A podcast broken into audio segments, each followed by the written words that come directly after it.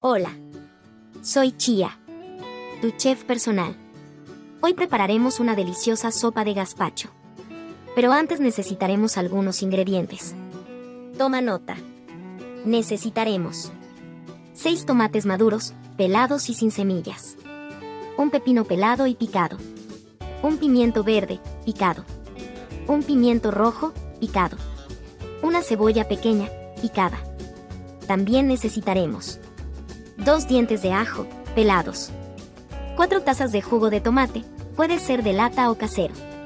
Un cuarto de taza de vinagre de vino tinto. Un cuarto de taza de aceite de oliva extra virgen. Una cucharadita de sal, ajusta al gusto. Media cucharadita de pimienta negra, también a tu gusto. Una cucharadita de azúcar, opcional, esto es para equilibrar la acidez.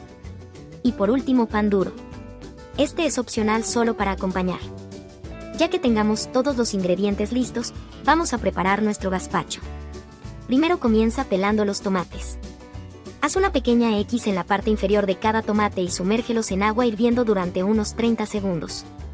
Luego, enfríalos inmediatamente en agua con hielo. Esto facilitará pelarlos. Después, quita la piel, córtalos por la mitad y quita las semillas. Pica los tomates en trozos grandes.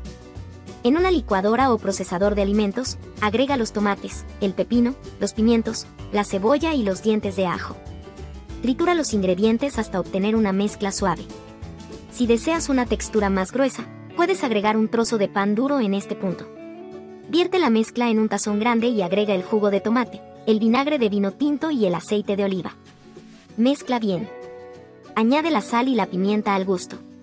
Si el gazpacho está demasiado ácido, puedes agregar una cucharadita de azúcar para equilibrar los sabores.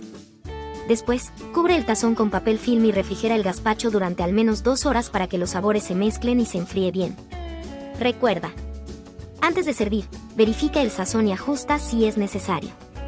Sirve el gazpacho bien frío en cuencos individuales.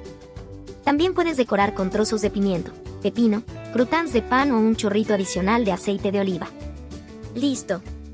Así de fácil y rápido tienes una deliciosa sopa de gazpacho para disfrutar en los días calurosos. Muy buen provecho. Hasta la próxima.